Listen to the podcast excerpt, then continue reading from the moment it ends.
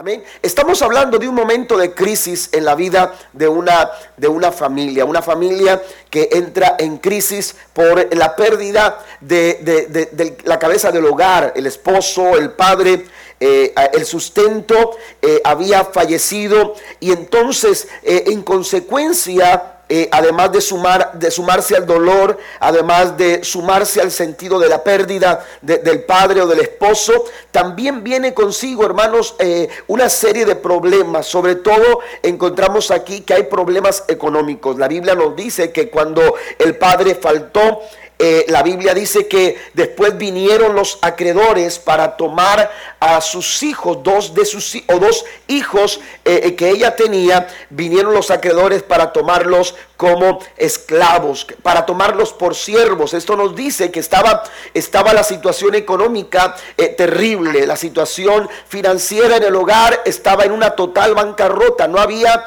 no había forma de salir adelante ante las circunstancias. Aquella mujer eh, eh, se encuentra eh, desesperada, aquella mujer se encuentra muy angustiada y entonces encontramos tres lecciones en momentos para, para los momentos de crisis, tres lecciones que nos van a ayudar a nosotros, tres lecciones prácticas que nos van a ayudar a nosotros a enfrentar esos momentos de crisis. Porque todos en algún momento, si no es que quizás estás pasando por un momento de crisis, llámese financiero, llámese eh, eh, eh, familiar, llámese eh, en cualquier área en la, que, en la que estemos batallando, todos en algún momento hemos enfrentado tiempos así o enfrentaremos tiempos como, como estos. Pero hay tres lecciones que nos pueden auxiliar, que nos pueden ayudar y nos pueden dar la respuesta que tanto estamos necesitando en esos momentos. La primera lección eh, para los momentos de crisis, número uno, la primera lección es saber, saber, eh, tenemos que saber a dónde ir cuando estamos en necesidad. Eh, la, primera lección que encontramos en, estos, en este pasaje que acabamos de leer es que esta mujer, cuando se vio en este tiempo tan difícil, cuando, cuando se vio desesperada porque no sabía qué hacer no sabía cómo resolver su problema, no sabía cómo darle solución a, su dificultad, lo, lo que encontramos es que cuando esta mujer se vio en necesidad, dice la escritura que fue a donde estaba el siervo de Dios, donde estaba el profeta Eliseo. Y la Biblia dice, la reina Valera del 60 nos dice que esta mujer eh, eh, clamó Dice que clamó a Eliseo.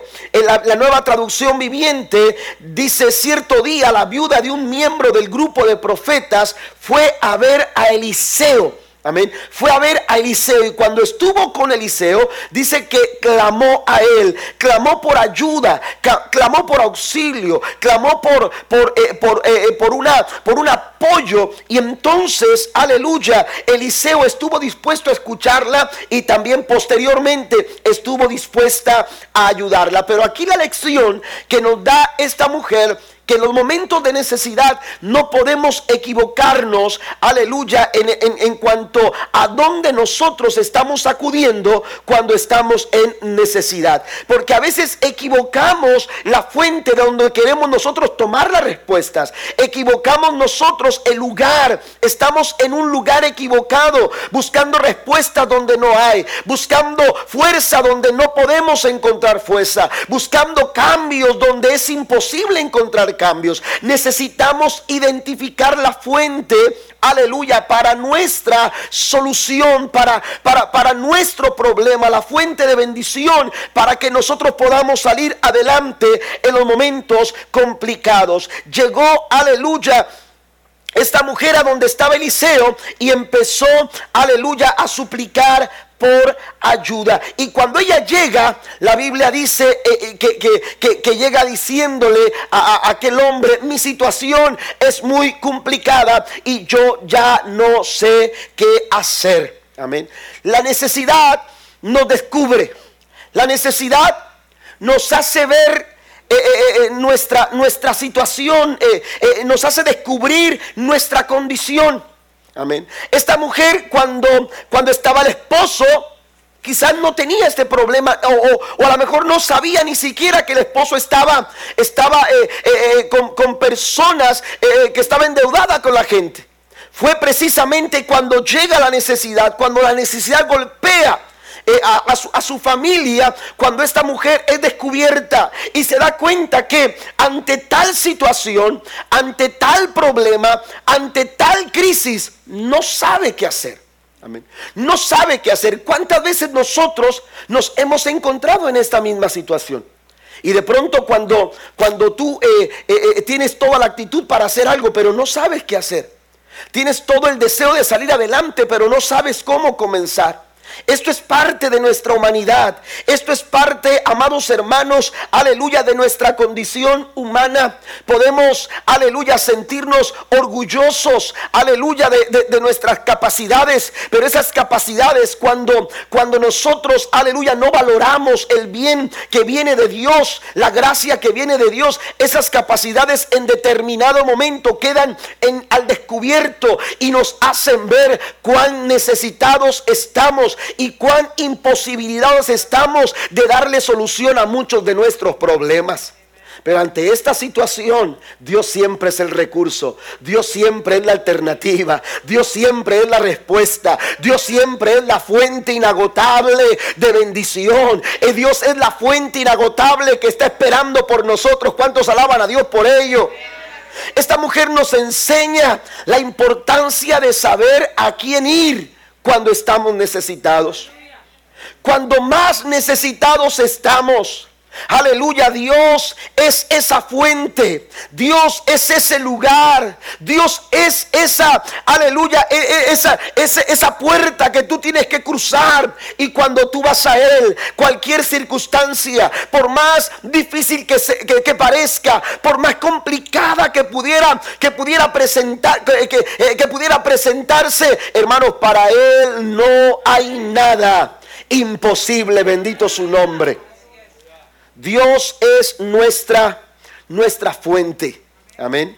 Eh, eh, en la Biblia encontramos, por ejemplo, a Josafat en el capítulo 20 del segundo libro de Crónicas, reconociendo, aleluya, que, que, ante la situación que, que se veía venir, era, era, era, era casi imposible para ellos hacerle frente. Usted puede ir al segundo libro de Crónicas en el capítulo 20, verso 1. Dice, y después de esto, los ejércitos de los moabitas y de los amonitas y algunos meunitas le declararon la guerra a Josafat. Llegaron mensajeros para informarle un enorme ejército. Amén. Imagínese la impresión cuando Josafat escuchó, no es cualquier ejército, no es cualquier grupo, no es cualquier banda, no es cualquiera, aleluya, pueblo, es un enorme ejército de Edón. Marcha contra ti desde el mar, desde el mar muerto, dice, eh, más allá del mar muerto, ya están en Gesazón Tamar. Amén. Josafat quedó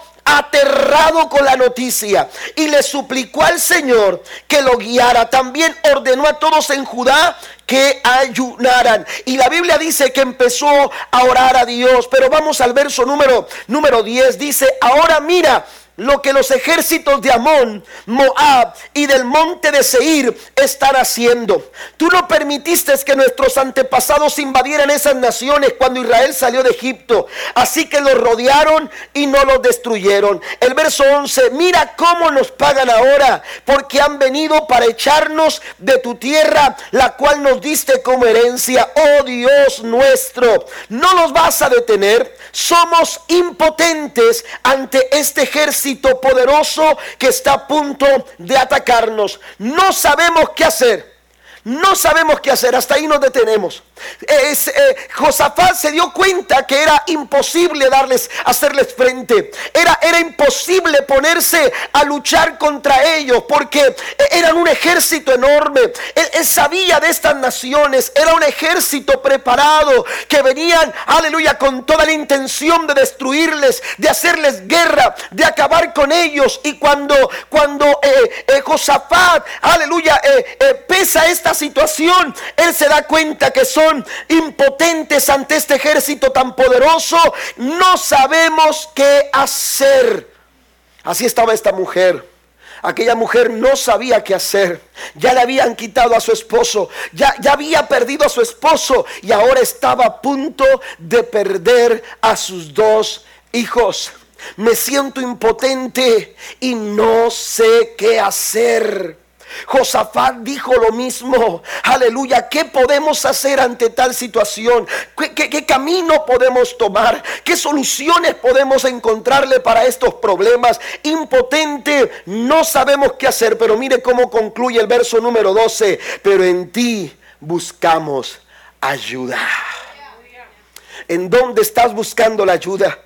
De pronto tú dices, es que he buscado ayuda y no encuentro. Yo te pregunto, ¿dónde la estás buscando? Porque yo conozco un lugar que está listo para darte la mano. Yo conozco un lugar que está listo para ayudarte. La Biblia dice que echemos toda nuestra ansiedad sobre Él, porque Él tiene cuidado de nosotros. Bendito el nombre de Dios para siempre.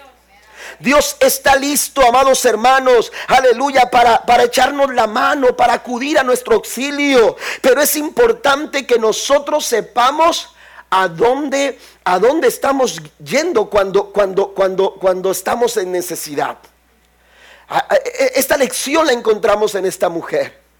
¿A dónde estamos yendo cuando estamos nosotros en necesidad? Jairo aquel padre de familia, según el capítulo 5 de Marcos, cuando vio que su hija estaba, estaba ya eh, eh, eh, para morir, cuando vio que, que, nadie podía hacer nada, que los médicos ya no tenían alternativas, la Biblia dice que dejó su casa Dejó a su hija donde, donde recostaba y entonces, aleluya, se fue, aleluya, a la orilla del agua, a la orilla del mar. Y entonces cuando Cristo apenas bajaba, la Biblia dice que se acercó y le dijo, lo abordó y le dijo, Señor, aleluya, necesito que vayas conmigo a casa porque mi hija de 12 años se me está muriendo en casa. Y la Biblia dice que inmediatamente Cristo, aleluya, Jesús le dijo a Jairo, vamos a tu casa. Cuando tú vas al lugar indicado, cuando tú vas a la persona indicada, cuando tú vas, aleluya, a donde, a donde está Dios, siempre el Señor estará dispuesto para escucharte, para oírte. La Biblia dice en Proverbios 18, versículo 10, torre fuerte es el nombre de Jehová. A él corren los justos y los justos son levantados. Torre fuerte es el nombre de Jehová. La Biblia no dice torre fuerte fue, torre fuerte será. Está hablando en tiempo presente porque no deja de ser. Él ha sido, Él será y seguirá siendo. Él es la torre fuerte, el lugar de refugio, el lugar de tu sustento, el lugar de tu provisión, el lugar de tu ayuda, el lugar de la solución a tu problema. Se llama Jesús de Nazaret. Número dos, la segunda lección que encontramos en este pasaje, aleluya, es el hecho de que, de que en muchas ocasiones la solución está más cerca de lo que pensamos o de lo que llegamos a creer. La Biblia nos dice que, que ah, el, el el profeta escucha la, situación tan difícil de esta mujer. El profeta le dice, ¿qué puedo hacer por ti? Cuéntame, ¿qué puedo hacer por ti? Dime qué tienes en tu casa. E, esa, esa, palabra, amados hermanos, es interesante porque, porque a veces pensamos que la solución a nuestros problemas está muy lejos está muy lejos, eh, ya sea emocionalmente, eh, eh, nos sentimos tan, tan, tan, tan, tan con muy baja autoestima o, o, de alguna manera nos sentimos tan, tan golpeados en nuestras emociones que pensamos que para nosotros no hay, no hay respuesta, para nosotros no hay solución. A veces financieramente nos sentimos tan lejos de poder conseguir lo que necesitamos porque no hay trabajo, porque no hay oportunidades, porque no hay forma de poder, eh, eh, eh, aleluya, de alguna manera sustentar alguna necesidad económica. A veces la familia o el matrimonio se encuentra en, una, en, una, en un quebrantamiento terrible. Y pensamos que ya no hay forma de regresar, ya no hay forma de, de, darle solución a la relación matrimonial, a la relación dentro de la familia. Pero Jesús o Dios nos enseña a través de este pasaje, hermanos, que muchas veces las soluciones están tan cerca, están mucho más cerca de lo que nosotros podemos llegar a pensar o imaginarnos. Por alguna razón el profeta el profeta le pudo haber dicho, bueno, vamos a ver qué podemos hacer en la comunidad. Eh, vamos a ver si te encontramos un lugar. ¿Por qué no les decimos, saben qué? Mis hijos, eh, eh, denme oportunidad, les puedo poner como, como, como aval o, en garantía de que vamos a hacer algo. no sé, algunas pertenencias, los muebles que tenemos en casa, qué sé yo.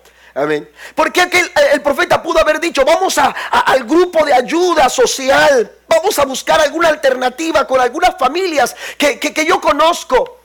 Amén. Eliseo pudo haber hecho eso. Sin embargo, Eliseo llevó a esta mujer a descubrir, amados hermanos, que la solución, en muchas ocasiones la solución está mucho más cerca de lo que nosotros llegamos a pensar o llegamos a imaginar. ¿A qué me refiero con esto?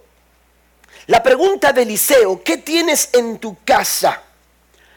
La lleva, hermanos, a hacer, o, nos lleva a nosotros a, hacer un autoexamen.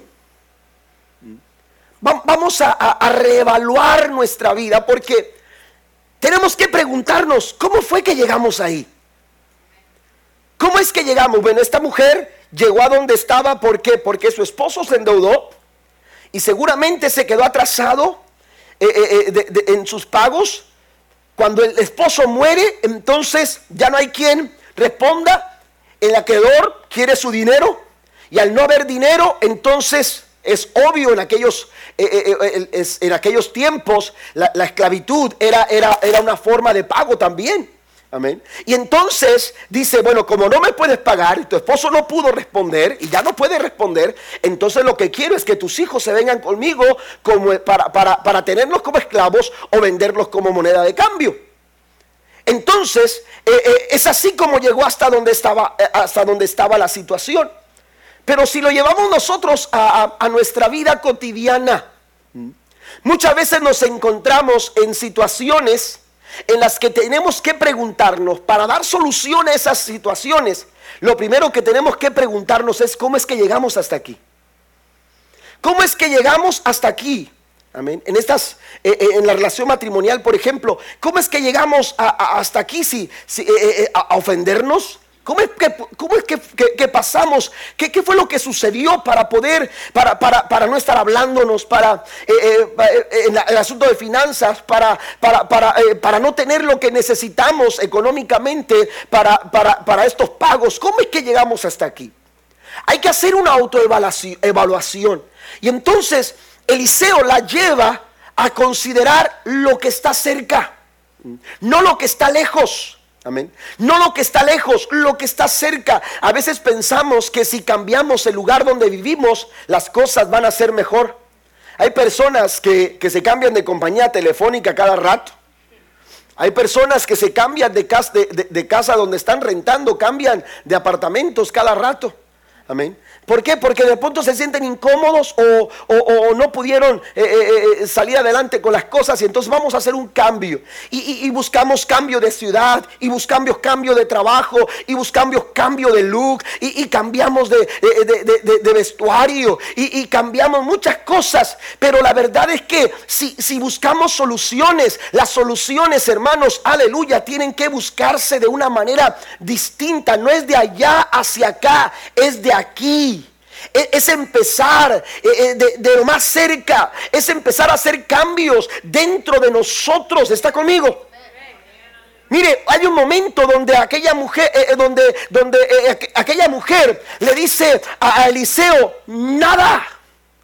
¿Qué tienes en tu casa? Nada. E, eso me parece de repente una actitud equivocada. Una actitud equivocada. No tengo nada. Eh, eh, no tengo nada, la, actitud pesimista, la actitud negativa, hermanos, le, pone mayor peso a la necesidad. Pero de pronto hubo un cambio. Hubo un cambio. Eh, ¿Por qué? Porque empezó a, hacer un autoexamen. Ella había dicho nada y, de, espérame, espérame, lo que tengo es una vasija pequeña, diminuta. Amén. Una pequeña vasija con un poquito de aceite. Oiga, eso ya, ya, ya, ya, ya, ya le pone sentido a las cosas. Amén ya le pone sentido a las cosas. Pero a lo que lo quiero llevar es, aleluya, a entender la importancia de autoevaluarnos. Mire, yo cuando eh, hablamos con los matrimonios, lo primero que les hacemos, lo, primero que, buscamos hacer eh, con los matrimonios cuando tratamos de, ayudarles eh, que están en, alguna situación, yo, les empiezo a, a, preguntar, bueno, ¿cuáles son, ¿cuáles son los hábitos que tienen como matrimonio? Amén. ¿Qué hábitos tienen? Sí, porque y empieza uno a descubrir que, empezaron a faltarse al respeto con empujones, con palabras, y, esto sí es un hábito. Amén. Se hace un hábito, la falta de respeto, ¿verdad? Se hace un hábito el hablarse así, y de pronto ya la esposa dice, es que ya no me dice que me quiere, ya no me dice que me ama. Amén. Pero es que habitualmente empezaron a, llevar vidas o a llevar un matrimonio eh, en donde eran palabras de ofensa, eran palabras de, de eh, eh, condolo, ¿verdad? Palabras este, que no ayudaban para, para, poder este, tener un buen ambiente matrimonial. Amén. Yo hace poco les, les, predicaba sobre, sobre los hábitos y mencionaba las palabras del Salmo 119, versículo número 56. La nueva traducción viviente dice, así paso mis días. ¿Se acuerdan? y, les decía, quisiéramos una revisión de cómo pasamos nuestros días. Porque lo que tú eres hoy es el resultado de las decisiones y conductas y formas de vida que tú tuviste ayer. No es que estoy aquí simplemente por la nada. Estoy aquí como resultado de, los días que he vivido, de lo que habitualmente, de esa rutina. Entonces, cuando el profeta le dice, ve a tu casa, platícame qué es lo que tienes en casa, el profeta la lleva a hacer una evaluación. Y, es la intención de esta segunda lección para nosotros. Si queremos soluciones, muchas de esas soluciones, hermanos, eh, aleluya, eh, no, no, tienen que involucrar grandes hazañas o grandes rescates económicos, aleluya, eh, nada de eso. Muchas de esas soluciones, hermanos, están muy cerca. Empieza a cambiar sus hábitos. Nadie dijo amén, pero es cierto. Bueno, nada más tornó el hermano Yanni. Oh, con gozo.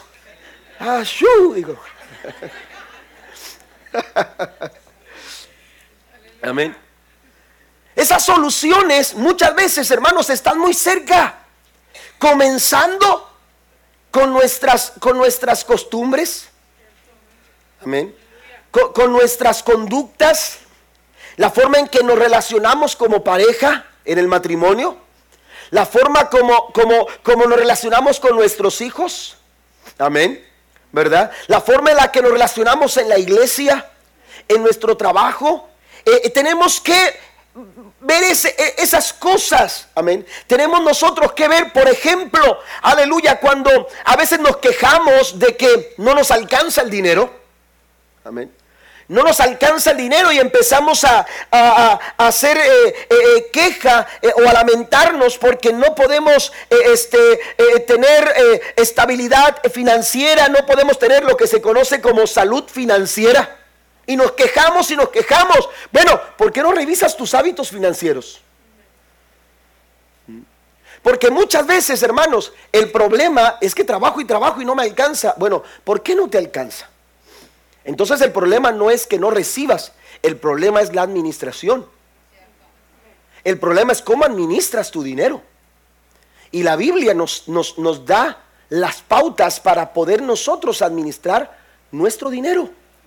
Para poder administrar las finanzas. Mire lo que dice el salmista en el Salmo 139.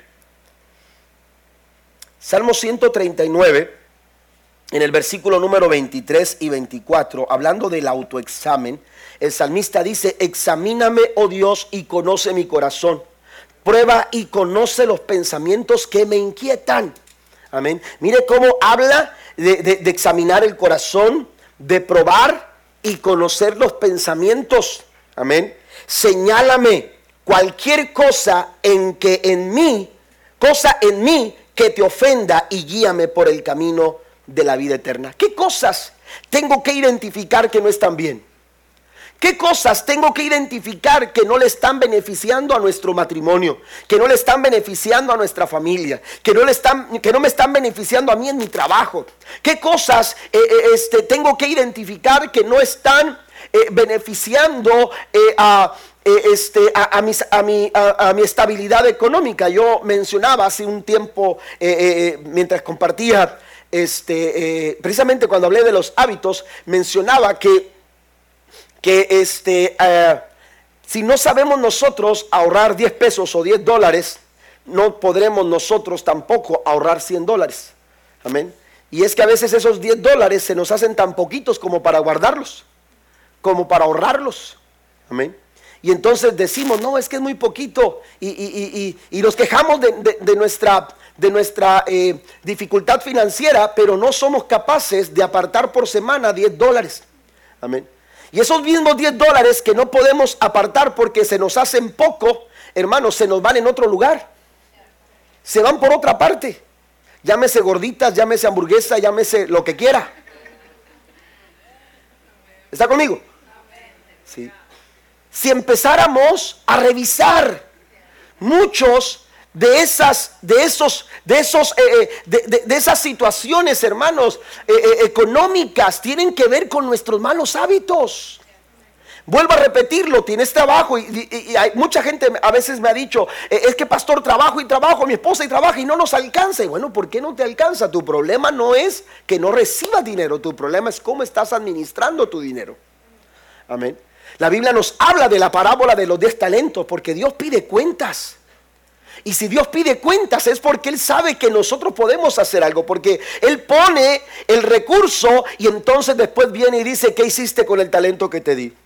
El que, el que le dio cinco, entrega diez. El que le dio dos, entrega cuatro. Pero el que le dio uno, no supo qué hacer con ese uno. Amén. Y pensó que sería lo mejor guardarlo, eh, eh, esconderlo por ahí. Pero el Señor le dice, ah, siervo malo y negligente.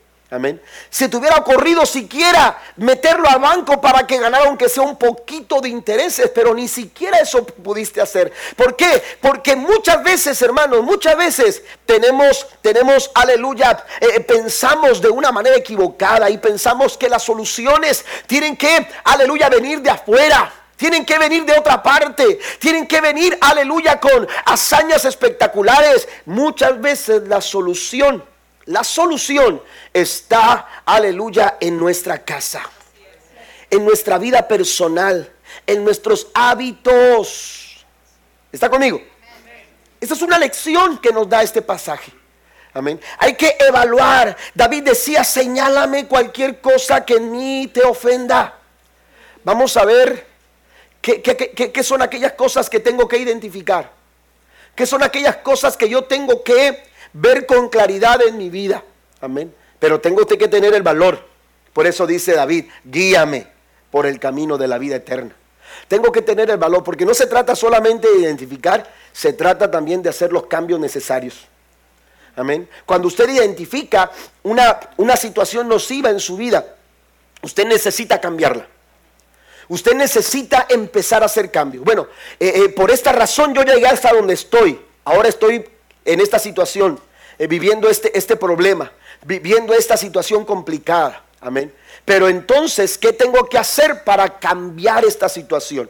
Bueno, voy a cambiar mi actitud, voy a cambiar mis hábitos, voy a cambiar ese... Eh, eh, usted va al doctor y el doctor le di, el doctor me empezó a sentir mal, tengo esta situación física y bueno, el doctor empieza a hacer una revisión, le dice, bueno, ¿qué es lo que está comiendo? Amén. ¿Qué es lo que está comiendo? Ya cuando te tocan ese tema dices, tu sangre de Cristo, líbrame. O como decía una hermana, ayúdanos Dios. Amén.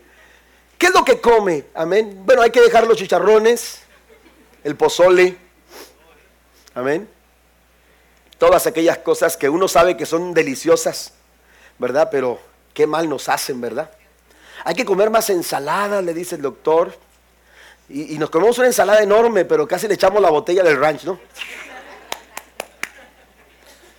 Dañamos ya la ensalada. Pero tiene que ver con nuestros hábitos, iglesia. Muchas soluciones están cerca de tu casa.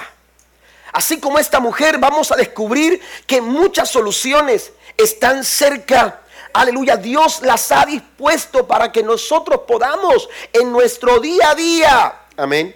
Lo que pasa es que a veces eh, eh, sucede cuando, cuando nunca vamos al doctor. Amén. Y, nunca vamos al hospital, al doctor, mejor dicho, porque no, no, no, no, eh, no quiero ir al doctor. Yo estoy bien, yo estoy bien, yo estoy bien. Y tenemos que llegar al hospital, hermanos, por emergencia. ¿Por qué? Porque no tuvimos el hábito, amén, de cuidar nuestro cuerpo y de, y de, darle seguimiento a nuestra salud. Y entonces, hermanos, ya tu llegada al hospital es por emergencia. Es ir a ver al doctor por urgencia. Es ir a ver al doctor porque eh, es una emergencia. Necesitamos empezar a cuidar. Por eso eh, recalco el Salmo 119, versículo 56. Así paso mis días.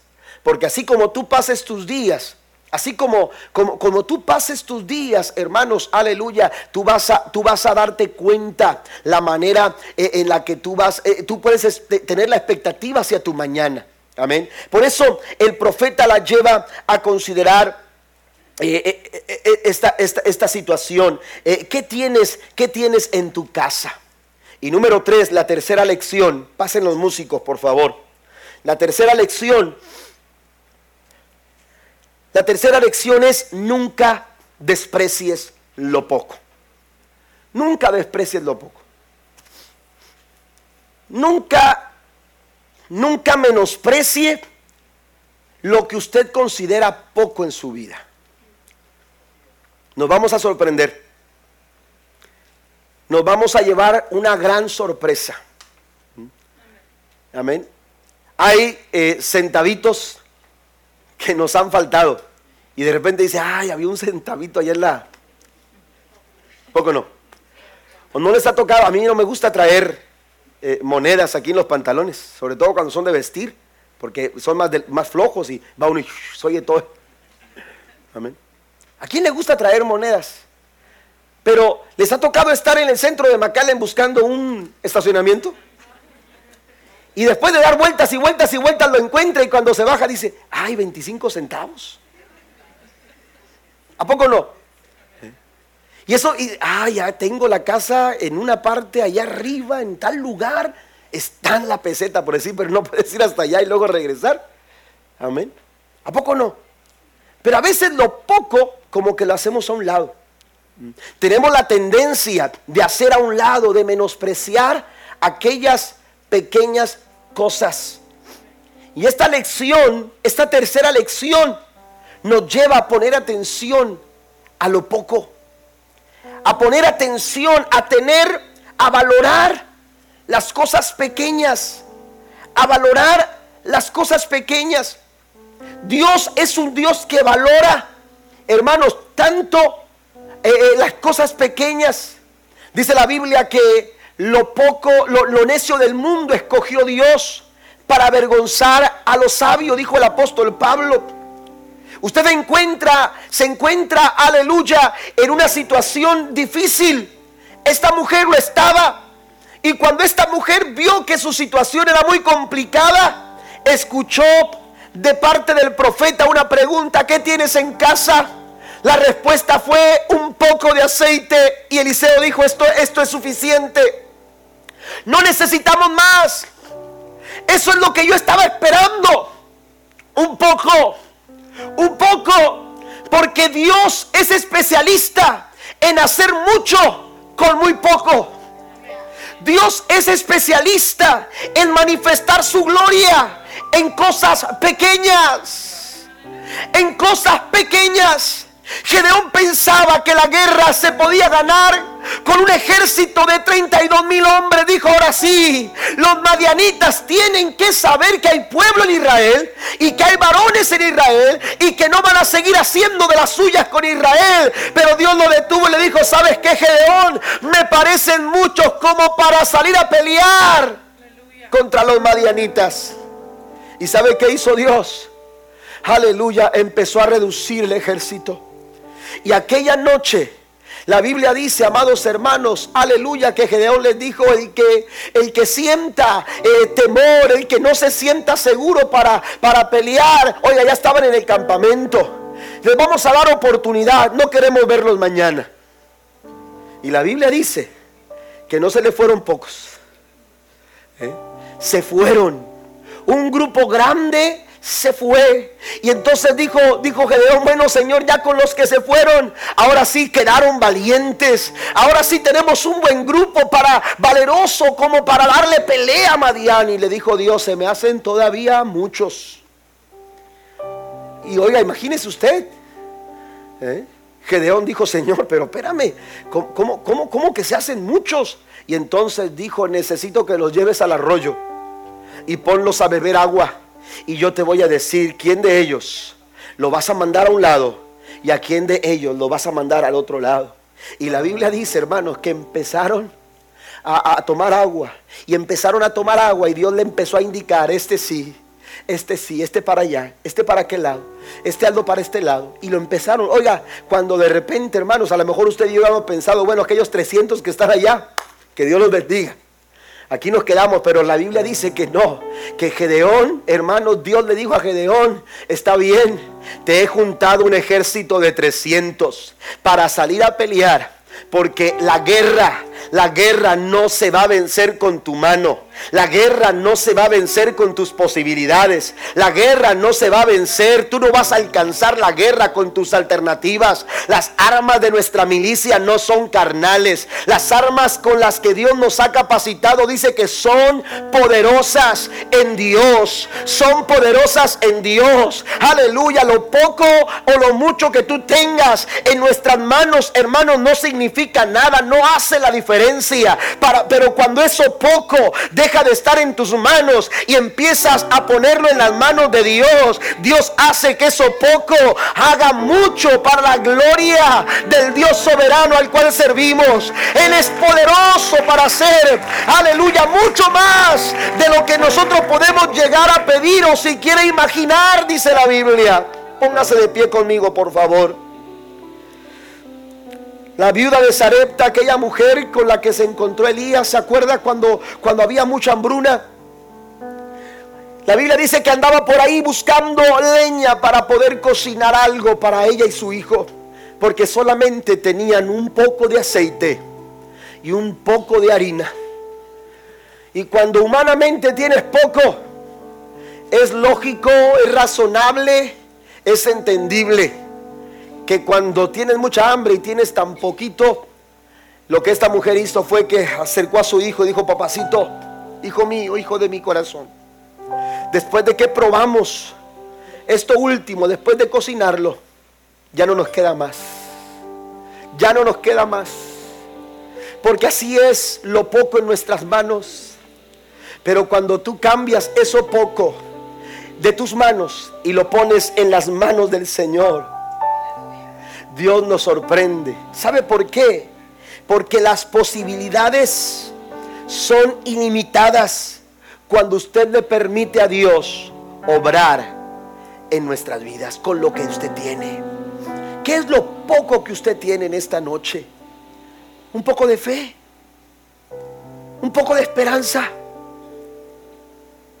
un poco un poco de, eh, eh, quizás dice Señor, pero, pero es tan poco lo que yo tengo. Le pregunto yo, ¿qué tenía David en su, en su mano para salir a pelear contra Goliat? Era muy poco. ¿Qué tenía, aleluya, Sansón para pelear contra los filisteos? Era muy poco. ¿Qué tenía aquella, aquella mujer, aquella viuda? Un poquito de aceite, un poquito de harina, pero cuando el profeta Elías le dijo, cocíname a mí primero, y después van a comer ustedes, aquella mujer creyó. Y entonces, hermanos, la Biblia dice que la harina y el aceite nunca escaseó. Es interesante ver que cuando Elías estaba hambriento, Dios no lo mandó a Elías con la gente pudiente de aquella provincia la mandó con Una persona que tenía muy poco. Porque con muy poco Dios se encarga y puede hacer mucho. Cuando cinco mil personas estaban ahí reunidas, sin contar hombres, mujeres ni niños, hambrientas, pensando los discípulos que lo mejor era mandarlas para buscar comida a, a las aldeas cercanas. La Biblia dice que Jesús buscó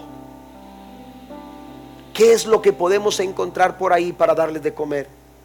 Y la Biblia dice que se encontraron a un muchacho con un poco de comida. Era un lonche. Era su lonche. Amén. Era su comida. Amén.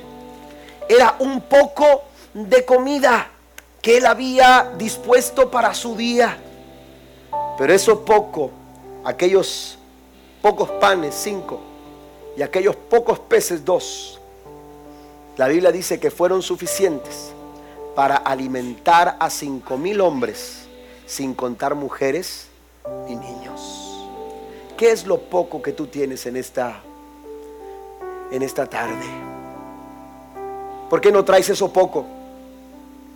¿Por qué no traes eso poco delante de la presencia del Señor? A lo mejor alguien aquí tiene muy poco trabajo para esta semana. ¿Por qué no lo traes al Señor esta noche? A lo mejor alguien aquí dice, tengo un poco de recursos, Señor, para hacerle frente a esta necesidad de esta próxima semana. ¿Por qué no lo traes en esta noche y lo presentas delante del Señor?